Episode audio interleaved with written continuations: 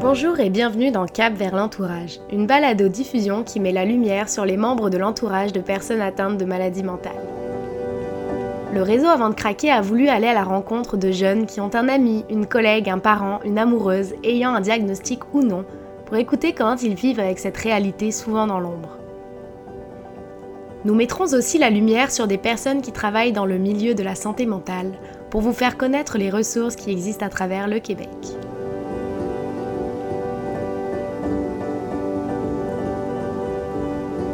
Pour ce premier épisode, nous partons à la rencontre de Jean-Philippe Dion, animateur et producteur de télévision québécoise. Il est aussi le porte-parole du réseau Avant de craquer pour une quatrième année. Très impliqué pour la cause, il soutient sa merveilleuse maman depuis 25 ans, qui est atteinte de maladie mentale.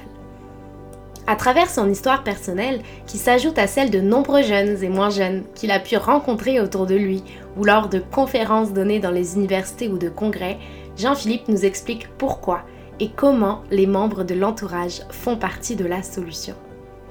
Sans filtre, il me parle de lui, des responsabilités qu'il a pu avoir, de ce qu'il en a appris, de comment il a maintenu son équilibre et aujourd'hui de son envie de partager son expérience pour démystifier cette réalité. Bonne écoute. Bonjour Jean-Philippe.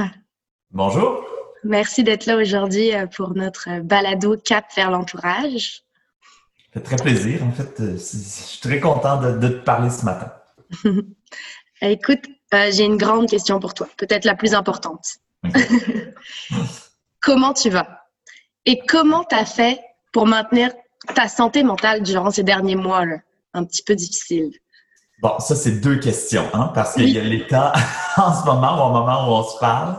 Euh, nous, on est le matin, on est un samedi matin. Je suis très tranquille avec mon petit café, mais je te dirais que c'est exactement ça que j'ai besoin, moi, pour maintenir ma santé mentale. J'ai besoin de, ce, de ces moments-là dans ma semaine où je sais que je vais avoir comme une espèce de petite pause où je me retrouver avec mon petit café, avec mon chien couché sur, sur mes jambes, avec mon journal à lire. J'ai vraiment besoin de ces petits moments-là. Idéalement, je suis à la campagne, je me fais un petit feu tranquille, donc euh, avec mon copain. Donc, vraiment, ça, c'est mes petits moments pour me faire du bien.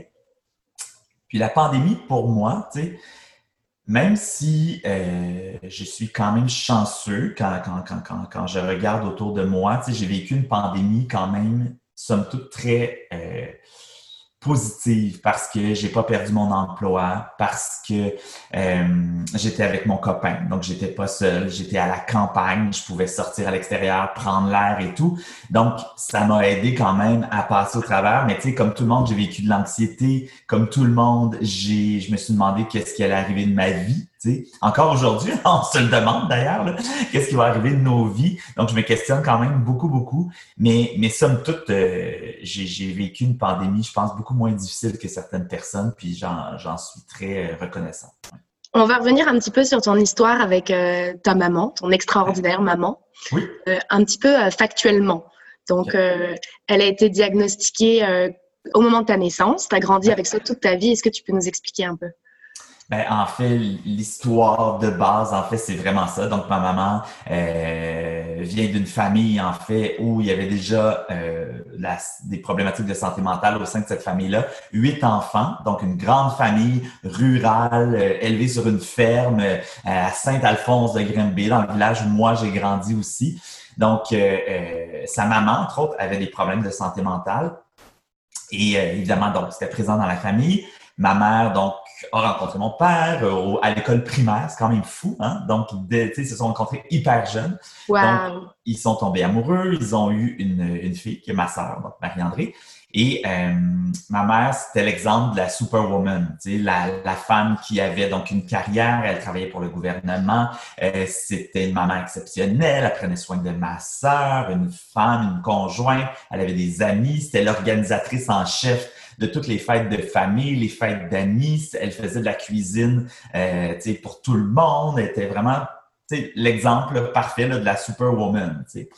Jusqu'au jour où elle a commencé à se sentir un peu fatiguée, justement, parce qu'elle s'occupait de sa fille, puis de la, carrière, puis bon, tout ça. Et là, elle est tombée enceinte de moi. Puis je pense que euh, avec le recul, elle s'est peut-être pas écoutée totalement. C'est peut-être qu'elle aurait dû être euh, à l'affût de certains signaux.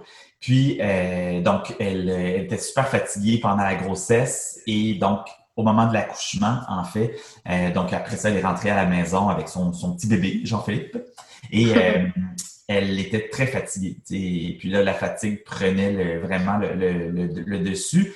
Puis, je pense que vers trois ou quatre mois, finalement, ça allait vraiment pas. Donc, elle a été hospitalisée. Puis, euh, donc, moi, j'ai été euh, placé chez ma grand-maman, en fait, qui habitait l'autre côté de la rue. Puis, euh, donc, mon papa, lui, devait continuer à travailler, s'occuper de ma sœur aussi. Donc, c'était complexe. Donc, c'est ma grand-maman qui a pris soin de moi. Puis, ma mère, donc, a, été hospitalisée. elle est revenue à la maison. tu sais, puis, quand on regarde mes photos de baptême, on voit ma maman là, très, très, très maigre, là, parce que ça avait été difficile pour elle ces mois-là. Puis on voyait dans son visage à quel point ça, elle, elle, elle, avait eu des mois euh, pas faciles. Puis, euh, donc, comme ça, elle a, recommencé à, à, faire ses activités, à travailler. Elle a commencé à travailler quatre jours semaine ou trois jours semaine, quelque chose comme ça. Donc, euh, pour reprendre sa vie. Puis, ça a été parfait pendant dix ans. Donc, pendant dix ans, euh, moi, j'ai jamais été témoin, dans le fond, avant l'âge de 10 ans, ben même, j'ai même pas de souvenir de l'âge de 10 ans, mais j'ai jamais été témoin donc de, de, de, problématiques de santé mentale ou de cette réalité-là pendant ma jeune enfance parce que ma mère allait super bien, puis tout était parfait. Puis là, tranquillement, c'est ça. Moi, j'ai comme souvenir là, à la fin de mon primaire, là, là, où ça a commencé à aller un peu moins bien, et là où les épisodes psychotiques ont commencé à être un peu plus présents, puis les hospitalisations aussi. Donc, euh, c'est là que ça a commencé vraiment, moi, dans, dans, mes souvenirs. Puis après ça, je dirais que ça a été aux deux ans euh, où il y avait des, des rechutes. Puis ça a été ça pendant euh, plusieurs années. Est-ce qu'à ce, moment-là, tu t'étais retourné vivre auprès de ta maman et ton papa ou tu étais encore chez ta grand-mère? Non, non, non, oui, oui, oui, assurément. Euh, en fait, j'ai peut-être été chez ma, chez ma grand-maman, je sais pas, l'espace de peut-être quelques mois, peut-être deux, trois mois. Je suis même pas certain. tout le temps, chaque fois, ma mère me l'explique, on dirait que je l'oublie. moi, j'ai juste le souvenir de photos de moi bébé chez ma grand-maman, là, mais tu sais, c'est tout ce que j'ai euh, comme souvenir de cette étape-là. Mais ce qui a fait aussi en sorte que ma grand-maman est devenue ma best friend. Ma, ma grand-maman, c'est devenu ma meilleure amie parce que je pense que c'est ça, j'ai vécu des moments très, très importants avec elle. Donc, ça a été une personne marquante dans ma vie. Fait que, au final, j'en ai plus tiré du positif de cette étape-là que du négatif. Mm-hmm. On dit souvent qu'un enfant devient un peu le parent du parent quand il vit avec un parent ayant une maladie mentale et que ça crée un peu un déséquilibre. Est-ce que toi, c'est quelque chose que tu as vécu? Ben oui, c'est sûr, parce que euh, il y a différentes étapes là-dedans. Je me souviens, par exemple, au début du secondaire, ma mère, donc, elle allait pas bien, ça allait pas bien, là, tu sais. Puis c'était complexe. Puis là, elle était hospitalisée souvent, puis c'était vraiment des gros épisodes psychotiques et tout. Puis donc, je me souviens la fin de semaine, euh, je faisais le ménage de la maison, je passais la balayeuse, je faisais le ménage des salles de bain, laver les lits, comme je, je, je, me souviens d'avoir fait ça. Puis ma sœur, elle, est un peu plus âgée que moi, donc elle n'habitait plus à la maison pendant ces années-là parce qu'elle était au cégep à l'extérieur. Donc, euh, mon père travaillait comme un fou, avait une entreprise, euh, donc il, il travaillait même le samedi. Donc, c'est ça. Donc, je devais faire ça. Je me souviens que je préparais, on recevait par exemple le, par exemple le, compte d'hydro ou de, téléphone. Bon. Puis je préparais les chèques pour mon père. Je les mettais sur le comptoir de la cuisine pour qu'il les signe, pour que je puisse les mettre dans les enveloppes puis payer les comptes. J'essayais de l'aider parce que je voyais que pour lui, c'était aussi très difficile. C'était difficile pour moi, mais c'était difficile pour ma soeur, c'était difficile pour mon père, c'était très difficile pour ma mère, évidemment. Donc, on essayait de s'entraider, puis de, tout le monde s'aider. Puis, avec le temps, évidemment, en vieillissant, ben là, c'est sûr qu'on devient... Ben moi, en fait, j'ai toujours une relation bien particulière avec ma mère, là, assez fusionnelle, puis une très belle relation avec elle. Donc, j'ai aussi toujours été très protecteur envers elle, mais je pense que ça vient aussi de tout ça, puis après ça, en vieillissant, ben, je, voulais la protéger, je voulais l'encadrer, puis elle me dit tout le temps que je dis toujours quoi faire, puis c'est vrai, mais c'est parce que je veux son bien, puis j'essaie de, de, de, faire ce que je peux pour que, pour que, ça, que, que, le tout aille pour le mieux, mais, euh, mais oui, effectivement, j'ai parfois un peu cette impression-là d'être le, le des fois de jouer au papa de, ma maman, puis ça doit taper ses nerfs un peu.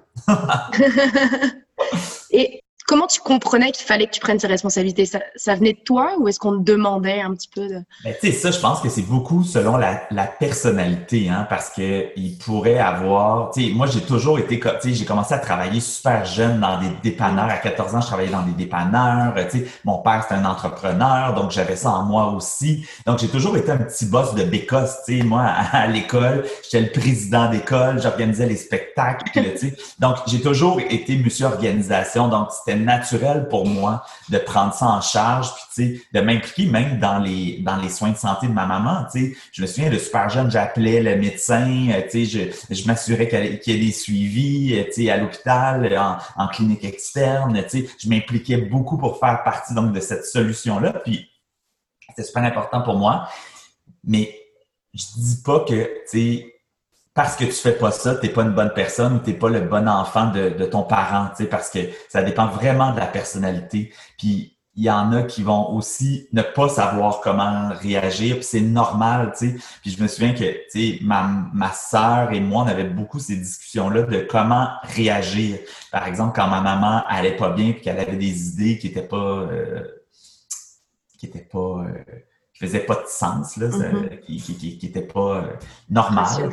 Mais tu sais, c'était difficile de. Tu sais, on savait jamais si est-ce qu'on la contredit, est-ce qu'on lui dit que ça n'a pas de bon sens ce qu'elle nous dit, est-ce qu'on l'écoute parce que ce qu'elle a besoin, c'est de, s'exprimer puis de, de, de, de, véhiculer ses pensées-là pour que ça sorte de sa tête puis qu'elle se sente écoutée. Donc, tu sais, on savait jamais comment agir. Puis, fait moi, je pense que mon instinct, c'était de prendre en charge, puis c'était ma façon d'aider. Je pense que ma sœur, elle était plus dans une, une écoute ou dans un, c'est ça, une espèce de, de, de, de, proximité, puis de prendre soin vraiment de ma maman encore plus. Puis moi, j'étais plus dans l'organisation, tu sais, de, la vie familiale, peut-être. Moi, il y a une question que je me pose quand même. Vas-y. Bon, on a, on, est beaucoup à avoir eu cette période où nos parents nous énervent. Ils nous demandent de faire des choses, puis ça ne tente pas de ranger, ça ne tente pas de nettoyer. Comment tu fais pour vivre cette crise un peu, je ne sais pas si on peut parler de crise d'adolescence, mais tu sais, cette crise un peu de rébellion contre les parents, tout en sachant mhm. que quand même, tu as ce rôle d'organisation, puis il faut que tu t'en occupes de ta maman. Ouais. Mais tu sais, il y avait des, des, années où ça allait très bien. Tu comprends? Il y avait des années où ma maman revenait à la maison, puis ça allait euh, super bien. Puis, on était pendant un an, puis on faisait notre petit voyage estival de deux jours à Baie-Saint-Paul, dans Charlevoix. fait on avait une vie familiale, somme toute normale. Donc, mm. ces moments-là, ben, j'avais une maman qui, euh, qui me disait quoi faire, puis une maman qui me disait de faire mon lit, puis que, qui... Euh, qui, si j'étais pas poli, qui courait après moi avec une tapette à mouche. puis, on avait une vie euh, tout à fait normale.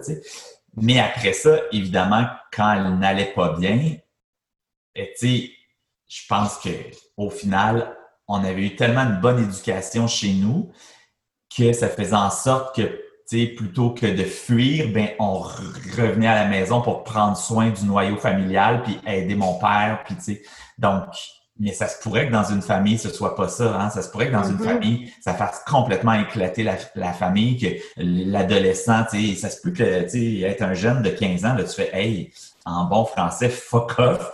Puis, tu sais, moi, je m'en vais avec mes amis, puis, euh, tu sais, débrouillez-vous, puis, tu sais, gérez votre vie, les parents, là, puis ça serait normal de réagir comme ça, tu sais, parce qu'il y a personne qui réagit de la, même façon, puis il n'y a pas de bonne façon de réagir non plus, tu sais. Moi, j'ai réagi comme ça, mais je dis pas ça parce que, hey, faites comme moi, puis c'est donc un bon exemple, puis je suis parfait, c'est pas ça pantoute, tu sais. Puis peut-être que, tu sais, ma façon de réagir, peut-être que si tu interviewais mon père, peut-être que lui, il disait, hey, tu sais, c'était monsieur organisation, là, c'était un peu too much.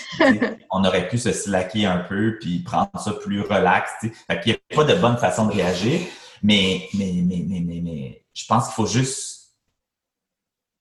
Je pense quand même que de, de revenir vers le noyau puis de pas fuir, c'est quand même le seul message que je dirais parce que dans ce genre de situation-là, on a vraiment besoin de s'entraider puis de s'aider puis d'être solidaire. Mm-hmm. Et justement, monsieur organisation, est-ce que tu es resté monsieur organisation à l'âge adulte? Tellement. Ben, je suis aujourd'hui, euh, je gagne ma vie comme producteur télé, donc euh, je gagne ma vie à bosser du monde. c'est vraiment, j'organise pour des productions télé. Tu vois, en ce moment, je produis Star Academy, puis je travaille avec une équipe où j'encadre, euh, je, j'organise, je, structure. Tu sais, donc c'est vraiment ça. Donc j'avais ça ultimement dans ma personnalité. Je l'ai développé à cause de ma situation familiale, mais mais c'est ça. En fait, je pense que j'ai géré cette situation familiale-là selon ce que moi j'avais à l'intérieur de moi. Donc, je pense que c'est ça aussi qu'il faut se dire, c'est quand ça arrive dans une famille, ben toi, tu es comment? si toi, tu as besoin de te protéger, puis tu as besoin de prendre du recul parce que c'est trop difficile pour toi, ben prends du recul. Tu n'es pas obligé de rester là. Puis tu peux aller chez tes amis coucher le vendredi soir parce que à la maison, c'est pas le fun, puis tu as besoin de respirer, puis d'être avec du monde de ton âge. sais. Fait que c'est ça. Bref, faut, faut juste s'écouter aussi là-dedans. Mm-hmm. Et éventuellement, tu as quitté la maison à un moment donné? Oui, à 17 ans. À 17 ans? Oui, avec la sauce à spaghetti de ma mère dans le dans l'auto, puis je partais pour la grande ville à Montréal. Et c'est quoi les défis que tu as vécu quand, quand tu as quitté la maison par rapport à ta mère? Ben, c'est évidemment du stress, hein, parce que quand ça va pas bien, tu n'es pas là, c'est hyper stressant là, parce que tu sais jamais qu'est-ce qui va se passer. Euh, Donc, je me souviens que des fois, dans des périodes où ça allait pas bien, là, je pouvais appeler trois fois par jour là, parce que je, je voulais être sûr qu'elle était correcte, que tout allait bien, euh, essayer de faire des suivis, euh, parler au médecin si je chantais qu'elle disait pas au médecin la bonne chose. sais. Donc, c'est vraiment du stress, de l'anxiété. Puis, tu vois, j'avais des amis qui, euh, qui, eux, venaient aussi des cantons de l'Est ou de petits villages pas loin de chez moi, puis eux restaient à Montréal la fin de semaine. Ils avaient un emploi là-bas. Puis... Mais moi, je revenais toutes les fins de semaine chez mes parents parce que je voulais être certain. Ben, il y avait plein de fins de semaine où c'était bien correct, mais je voulais être certain aussi d'être auprès de ma maman, puis de m'en occuper un peu, puis d'aider mon père, puis ça. Tu as fait ça pendant combien de temps, revenir les fins de semaine? Euh, ben, toutes mes années de cégep. Je ah ben, toutes mes années, j'en ai fait deux. huit années. c'est ça, huit années, ah, c'était épouvantable. Non, mais pendant deux ans, ces deux années-là. Mais tu sais, je me suis pas empêché de vivre. Tu vois, quand j'ai fini le cégep, je suis parti en Europe. Euh, je suis allé faire euh, le voyage sac à dos en Europe pendant trois mois. Puis tu sais, je me suis jamais empêché de vivre. Je parlais avec ma mère, je l'appelais une fois de temps en temps, j'envoyais des courriels, mais tu sais, elle allait bien, donc j'avais pas, j'étais pas très insécure par rapport à, à ce moment-là. Fait que il faut pas s'empêcher de vivre non plus. Est-ce que ça, c'est du travail que tu as dû faire sur toi-même de dire, OK, je lâche prise sur mon, mon stress de ma maman, puis je, je fais quand même mes projets, ou est-ce que ça a été très naturel? Non, ça a été naturel. Je pense que peut-être aussi je, je, non, mais je, non, je pense que ça a été naturel. Mais tu sais, c'est drôle parce que il y a des choses, par contre, que je suis pas certain que je ferais euh, à cause de cette situation-là. Tu sais, par exemple, moi, je rêverais dans la vie d'aller travailler en France. Donc, d'aller produire de la télé là-bas, d'aller, tu sais, puis j'ai eu la chance de beaucoup voyager pour le travail, puis de partir à plein de moments. Mais je suis pas sûr que je partirais, là, tu sais, vendre ma maison à Montréal, puis partir vivre en France pour aller m'établir là-bas parce que je serais trop loin de mes parents. C'est de un, parce que je suis proche de ma famille, mais aussi parce que j'aurais peur d'être trop loin si ça va pas bien. Mm-hmm. Oui, donc en fait, faut pas s'empêcher de faire des choses, mais il faut quand même trouver un équilibre et puis s'adapter en fonction de la oui, situation. Exactement, c'est ça. Puis, tu sais, en même temps, j'ai la chance aussi, moi, d'avoir une sœur, d'avoir un père qui est présent aussi. Donc, il y a quand même, euh, il y a quand même une présence familiale, mais j'imagine aussi quelqu'un qui est seul, par exemple, avec son parent mais c'est euh, c'est pas. Il faut juste que je prenne une pause d'une seconde, OK? C'est bon, c'est bon. non, mais attends, tu peux le laisser rouler. C'est juste que mon chien veut, pleure parce qu'il veut aller faire pipi. Bon, oh non!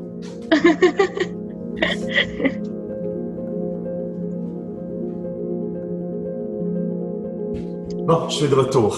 le bon père de famille a fait son travail. Il est expressif, en tout cas, on l'entendait.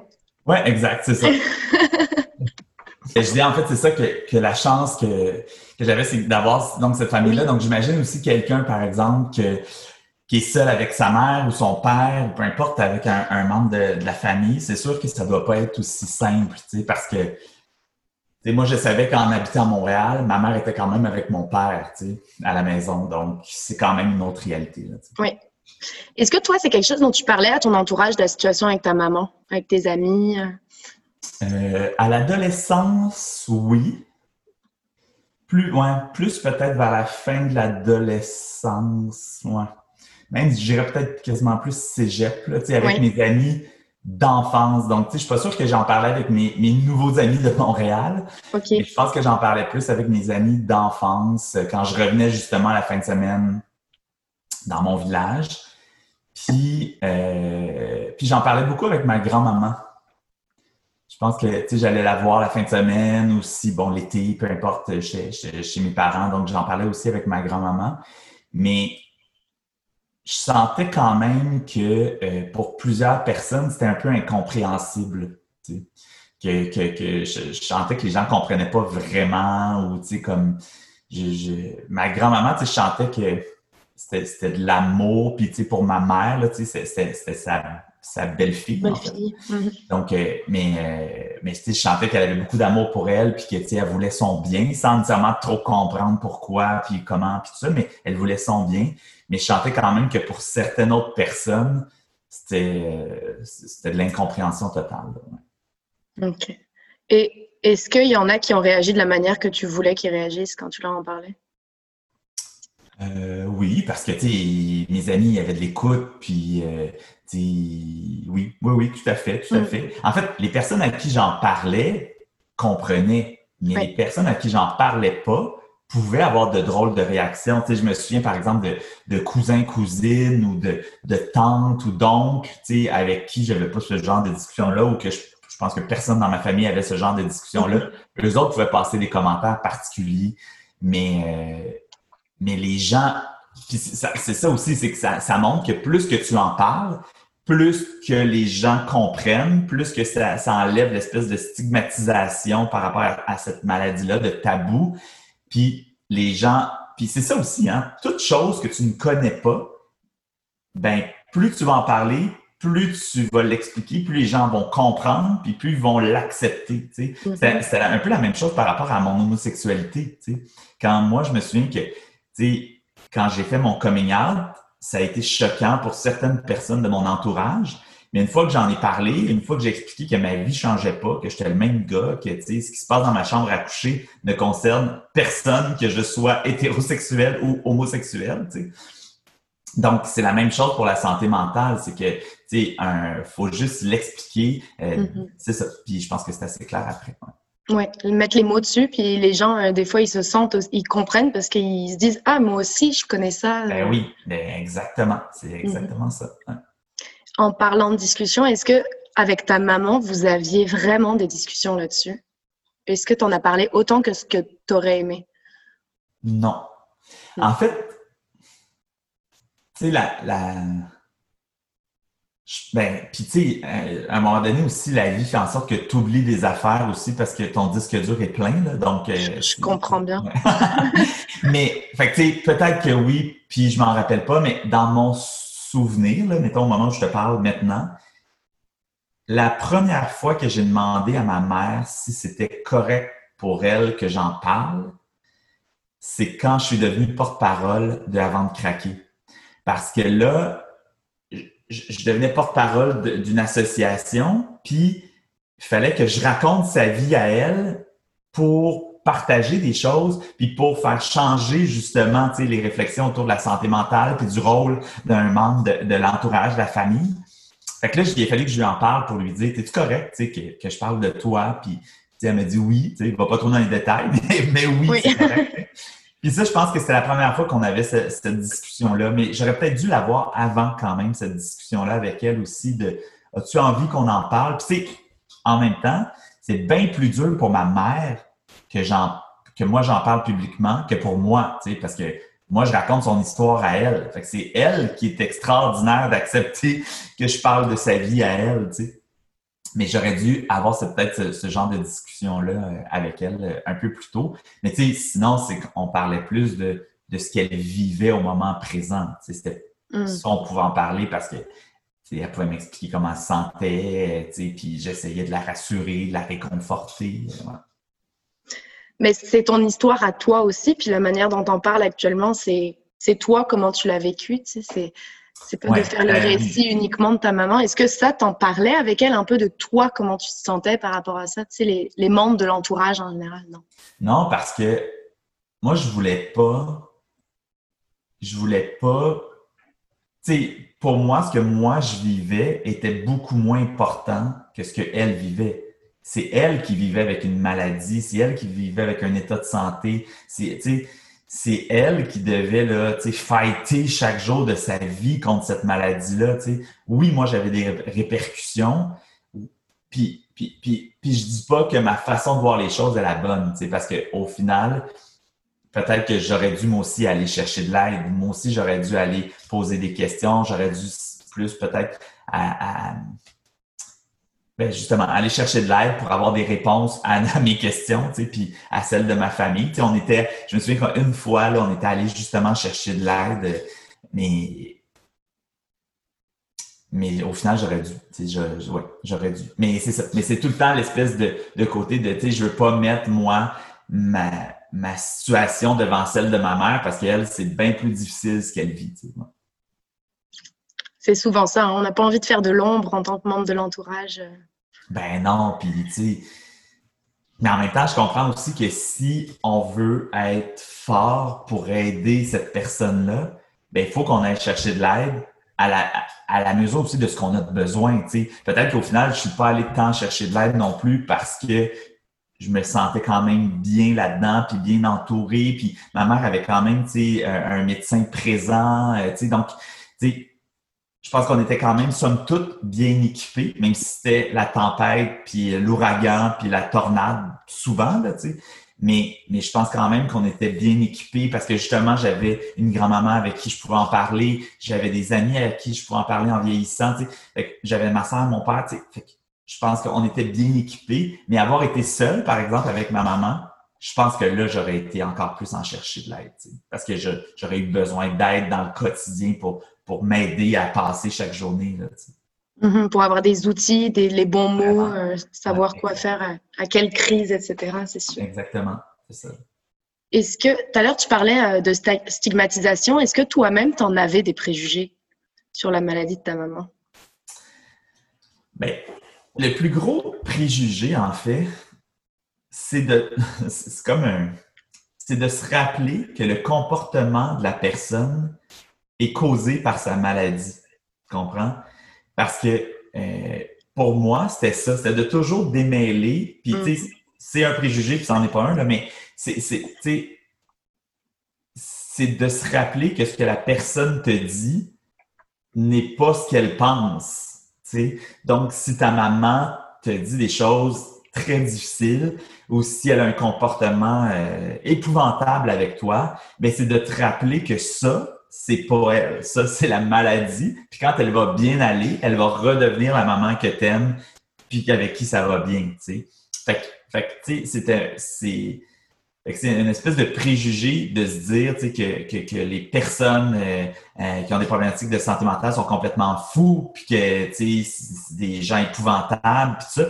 Mais des fois, tu aurais le goût de penser ça, parce que c'est vraiment dur ce que tu reçois là, comme commentaire. sais. Mais, mais c'est de toujours se rappeler que ça, c'est pas l'état naturel et normal de ta, de ta mère ou de ton père. Puis comment on fait justement pour distinguer qu'est-ce qui est la personnalité ou euh, des symptômes de maladie? Je ne sais pas. non, mais c'est super difficile, tu sais, parce que, tu sais, pour vrai, là, quand tu es dans l'œil de la tempête, là, puis ça fait là, trois mois que ça va pas bien, là, tu finis par l'oublier à un moment donné, la vraie personnalité de ton parent, tu sais.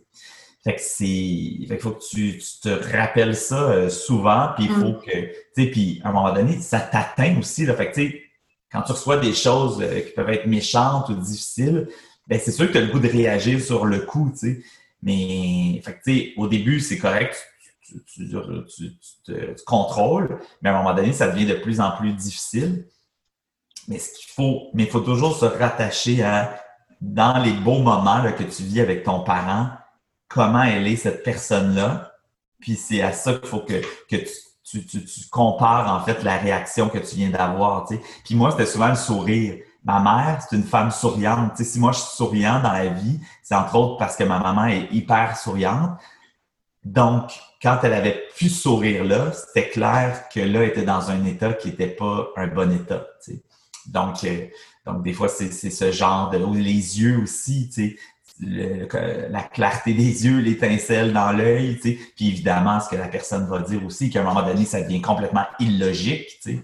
Mais, mais tu sais, c'est difficile aussi de, de décoder. Parce que dans notre vie, même si on n'a pas de problématique de santé mentale, on a tous des phases où on, on, rêve, on a des phases où on a des projets, on a des phases où on est déprimé, on a des phases où on doute, on a des phases où on pense qu'on n'y arrivera jamais.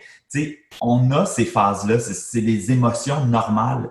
Donc, quand cette personne-là, par exemple, qui a la problématique de santé mentale, a ces phases-là, ben là, tu ne sais pas si ce sont ces, ces phases normales de mm-hmm. vie Mm. ou si ce sont à cause des phases à cause de sa de sa problématique. Tu moi je me rappelle que ma mère pouvait avoir des idées de grandeur, mais des fois ça avait plus de bon sens là, ces idées de grandeur parce que c'était beaucoup trop grand. Puis elle, elle, elle, elle, travaillait plus à un certain moment, puis là elle avait des idées de, de business, d'entreprise, puis tout ça, puis là tu faisais oh, ça ça c'est un comportement qu'il faut rationaliser puis qu'il faut essayer de de, de, de, de réduire. Tu sais. Mm-hmm tu es devenu un expert en fait euh, dans, le scrutage de ça c'est toi, ça c'est pas toi, tu sais, de, bien connaître son proche. Ouais, c'est ça, mais c'est ça, c'est son proche, tu sais, je pense pas que je pourrais faire ça avec n'importe qui, tu comprends, parce que tu sais, je, je connais ma mère depuis 36 ans, euh, tu sais, bon, fait, fait, je la connais très bien, mais je suis pas sûr que je serais capable de déceler exactement les mêmes choses, mais, mais je pense quand même que ça nous donne des outils quand même pour passer à travers la vie parce que aujourd'hui, quand j'ai des euh, collègues de travail, par exemple, qui sont euh, que je vois qui vont pas bien, euh, que je commence à décoder certains symptômes de la santé mentale, de, la maladie mentale, bien, je suis capable de lever des drapeaux rouges. Alors que je, je peux en parler avec certains collègues qui voient pas ça du tout, mais moi, parce que je l'ai vécu, bien, je suis capable de repérer certaines choses. Est-ce que tu as eu une crainte et peut-être encore de développer toi-même la maladie de ta maman à cause du côté génétique?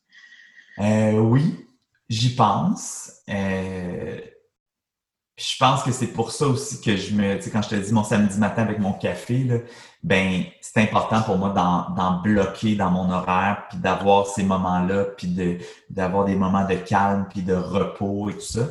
Et, euh, et oui, puis tu sais, je fais des choix aussi dans la vie même si j'ai une vie de fou, comme plein de monde, là, on, des, des emplois prenants, euh, des loisirs, une famille à s'occuper. Euh, bon, on a tous des vies de fou. Mais moi, je suis capable à un moment donné aussi de dire, OK, là, j'avais une fin de semaine complète prévue, planifiée, mais j'ai besoin de dormir, j'ai besoin de me reposer, j'annule tout. tu sais. Mm-hmm. J'ai pas de problème. Tu sais, je sais pas, je vais avoir des fois des soupers d'amis, puis j'irai pas parce que ce soir-là, j'ai besoin de me reposer. Puis puis je me dis pas, mon Dieu, ils vont trouver que ça n'a pas de bon sens, que j'annule à la dernière minute, ou vont me trouver faible, ou je me dis pas ça. Je me dis qu'il faut que je pense à moi, puis que je, moi, je, m'écoute, puis si à ce moment-là, j'ai besoin de ça, mais ben, c'est ça que je dois faire. OK. Est-ce qu'avec du recul, il y a quelque chose que, une chose que tu te dis, j'aurais aimé savoir ça quand j'étais plus jeune? Hmm. Ben, que, que, que, que, on peut retrouver le calme après la tempête, là, parce que je, touche du bois, mais il y a deux ans, on a vécu comme euh, un six mois assez rock'n'roll. Puis, euh, puis là, on était un peu, euh, ça coïncidait avec le décès justement de ma grand-maman, euh, puis il se passait plein de choses difficiles dans, dans notre vie familiale. Puis là, je te dirais qu'à un moment donné, je me disais, mais comment on va traverser ça, tu sais? Puis que, mais de toujours se rappeler que la, la vie finit par se restabiliser, là, tu sais? Puis, euh, ouais, ouais, c'est ça, de, de, de, de, toujours, tu sais, puis, puis je me souviens même jeune aussi, à un moment donné, je me disais, on me semble qu'on n'aura jamais une vie normale, tu sais, qu'on, on retrouvera jamais cette vie-là. Tu sais, que nous autres, on va toujours être la famille différente des autres parce que parce que cette réalité-là, puis parce qu'on peut pas aller euh, à un souper de la grande famille ou qu'on n'ira pas à Noël parce que ça va pas bien ou parce que on sera pas capable de célébrer euh, Pâques parce que ça va pas bien ou tu sais, puis, puis qu'on on se trouvait un peu anormal, tu sais. Mais de toujours que se rappeler qu'à un moment donné, la vie euh, finit par se replacer. Maintenant, tu es porte-parole du réseau Avant de craquer. C'est quoi ton souhait le plus cher en tant que porte-parole? Ben, tu sais, vraiment de comprendre, que, que les gens comprennent qu'ils sont pas seuls, tu sais. Mm-hmm. Parce que, tu sais, puis, puis je suis quand même, je suis heureux parce que je trouve qu'on en parle beaucoup plus de santé mentale. On en parle dans les médias. Il y a des organismes qui font du travail extraordinaire comme avant de craquer. Puis, tu sais, on en parle. Moi, quand j'étais jeune, pour vrai, là, je me souviens même pas d'avoir entendu parler de santé mentale. je, je, me souviens même pas d'avoir vu un livre. Je me souviens même pas de, tu sais, comme personne parlait de ça. Puis c'était pas à mode. Puis c'était tabou. Puis, tu sais, fait que je suis vraiment content de voir qu'on en parle de plus en plus. Puis c'est vraiment ça que je veux, que les gens ne se sentent pas seuls, puis qu'ils comprennent qu'il y en a des ressources, tu sais. il y en a des organismes, il y en a de l'aide partout à travers le Québec, il y en a pas, tu sais. Puis tu sais, si tu as 15 ans puis que ta blonde elle va pas bien, là, ben il y a c'est sûr qu'il doit y avoir des ressources à ton école, qu'il doit y avoir des ressources dans ta ville. T'sais, des fois c'est dur, là, mais il y a Internet. Moi, quand j'étais jeune, il n'y avait pas Internet. Fait que c'est juste de, de, de, de il y a des lignes d'aide, tu peux appeler, puis pour vrai, faut pas avoir peur. tu peux appeler une fois, ça va te rassurer, puis qu'après ça, c'est fini, puis tu n'en as peut-être plus besoin. Mais après ça, il y en a d'autres qui vont avoir besoin d'un suivi chaque semaine. Tu faut, faut, faut pas avoir peur d'aller chercher l'aide dont on a besoin. Pourquoi tu penses que c'est aussi difficile, sais, quand tu as 15, 18, 20, 25 ans, d'aller chercher de l'aide? Ben, c'est gênant. Tu, tu, penses que tu es plus faible ou tu penses que, que les autres vont aller dire à tout le monde que, que, tu, que toi, tu as besoin d'aide ou que ta, ta copine a besoin d'aide ou ton chum a besoin d'aide. Puis, puis des fois aussi, ce qui est dur, c'est que ton chum ou ta blonde là, peut dire que lui ou elle va super bien, tu sais. Alors que toi, tu le sais que ça va pas du tout. Mais cette personne-là va toujours te ramener en disant non, non, ça va très bien, c'est les autres qui vont pas bien, tu sais, puis ça reste entre nous, puis faut pas en parler. Puis c'est sûr que toi, quand tu gères ce secret-là, c'est difficile parce que comment tu sais, tu veux pas déplaire à la personne que t'aimes, que tu veux pas briser ce secret-là, mais en même temps, tu le sais que cette personne-là a besoin d'aide, puis qu'ultimement, toi aussi, tu en as besoin. Fait moi, je dis juste qu'il faut y aller chercher de l'aide, puis puis il faut jamais attendre qu'il soit trop tard. Si tu sens que la situation est urgente, tu fais le 911, tu vas à l'hôpital, puis tu n'attends pas. Tu es mieux d'y aller pour rien que d'y aller, que d'y aller trop tard. Hein? Fait que, fait qu'il faut vraiment pas hésiter à aller chercher de l'aide. Puis quand tu dis que les membres de l'entourage, ils font partie de la solution, ça veut dire quoi faire partie de la solution? Ben c'est pour que la personne retrouve son état dit normal, entre guillemets, ben ça va peut-être prendre des médicaments, ça va peut-être prendre des consultations, ça va peut-être prendre un psychologue, ça va peut-être prendre un psychothérapeute, ça va peut-être prendre, bon, peu importe les ressources, un centre de jour où elle peut aller, peu importe. Donc, ça se peut que la personne, dans son état, ne soit pas apte à aller chercher ces ressources-là, puis à aller cogner aux bonnes portes. Donc, nous, notre rôle, c'est de l'aider. C'est pas nécessairement de le faire à sa place, parce qu'à un moment donné, il faut pas déresponsabiliser non plus cette personne-là, mais il faut l'accompagner là-dedans, la brasser, la shaker des fois parce qu'elle a besoin de se faire brasser ou de se faire shaker. Mais il faut vraiment faire partie de cette solution-là, donc de, de, de, l'accompagner dans cette démarche-là. Ça, c'est essentiel parce que, tu sais, moi, je me souviens que la, la, psychiatre de ma mère me disait toujours, tu sais, on aime ça avoir du feedback de la famille, là, parce que, tu sais, des fois, la personne va dire, ah non, tout va bien, tout va bien, mes idées sont formidables, tout va bien à la maison, merci beaucoup, au revoir. ça va pas bien. Donc, c'est sûr que, après ça, la psychiatre ou le psychiatre doit respecter le secret professionnel. Fait qu'il pourra pas te dire à toi exactement tout ce qu'il pense, puis tout ça. Mais toi, tu peux lui dire tout ce que tu veux. Tu comprends? Toi, tu n'en as pas de secret professionnel à respecter tu sais, en tant que membre de l'entourage. Donc ça, c'est important. Toi, t'appelais hein, la psychiatre de ta maman quand tu étais jeune? Ouais, exact. Je, laissais des messages. Il y avait une infirmière aussi vraiment gentille qui était dans, dans, dans, le réseau là, qui, aidait ma maman. Donc, j'appelais aussi cette infirmière-là à l'occasion pour quand on était vraiment, quand ça allait pas bien. Puis souvent aussi quand j'habitais à Montréal, que je me sentais loin. Fait que c'était comme ma façon aussi de, de garder contact puis de m'assurer d'avoir un suivi.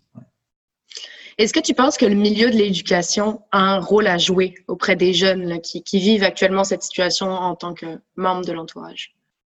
Ben, essentiellement, tu le milieu de l'éducation doit donner des ressources, là, je pense. Je pense que c'est essentiel parce que juste aller à l'école, c'est stressant, avec euh, la réussite, avec euh, la comparaison, avec ce que tu vis aussi à cette époque-là de ta vie, là, qui est la, le début de l'âge adulte, les responsabilités qui embarquent, les problèmes d'argent, euh, bon, tout ce qui vient avec. Là.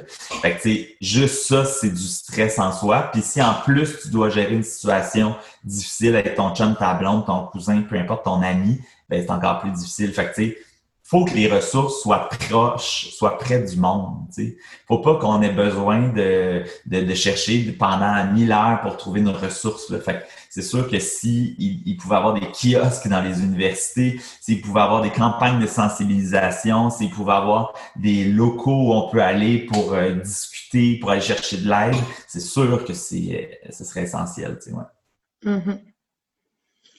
Est-ce qu'il y a quelque chose que tu as découvert depuis que tu es porte-parole? Que, que tu as appris euh, peut-être en rencontrant des jeunes qui te parlent de la réalité ou...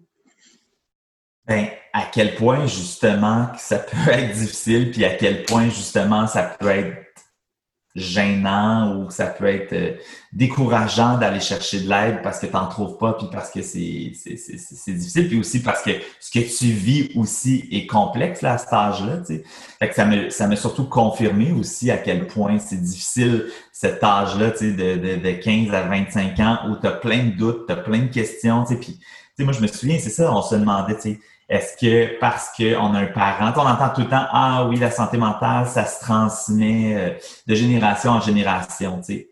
Oui et non, tu sais. Oui, tu as des chances de plus, malheureusement, d'avoir une problématique en santé mentale, mais pour moi, n'importe qui a des chances d'avoir une problématique en santé mentale. Fait si toi, tu as quelqu'un dans ton entourage qui en a, ben dis-toi que tu es chanceux parce que tu as un drapeau rouge. Donc, mm-hmm. toi, par rapport aux autres, tu sais ce que c'est et tu sais ce qu'il faut faire pour ne pas tomber là-dedans. Donc, va chercher de l'aide, euh, assure-toi soit si tu peux de voir un psychologue, si tu peux de, déjà t'entourer d'une équipe autour de toi ou de gens autour de toi pour t'accompagner. Alors, euh, fait que je pense pas que c'est que du négatif, mais bref, il y a plein de questions qu'on se pose.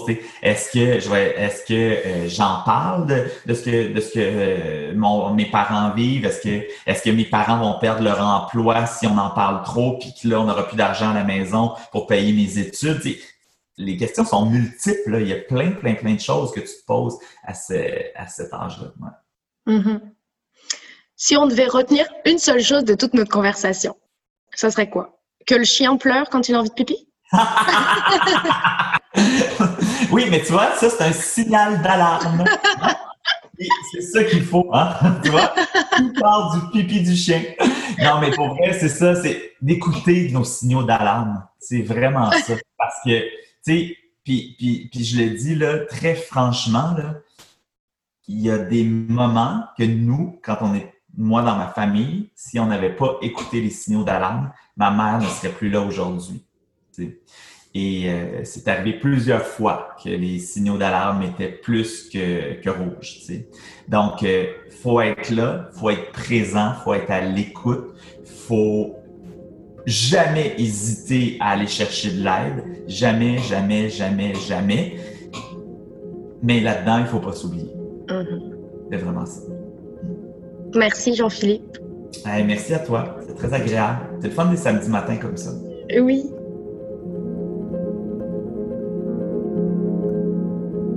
Vous venez d'écouter le premier épisode de Cap vers l'entourage. Merci à Jean-Philippe d'avoir témoigné sans filtre, sans tabou. Et merci à vous, auditeurs, auditrices.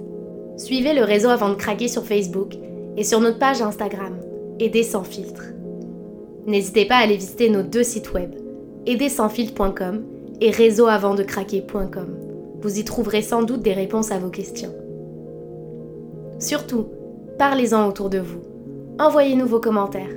Ensemble, mettons la lumière sur les membres de l'entourage et brisons les préjugés entourant les maladies mentales.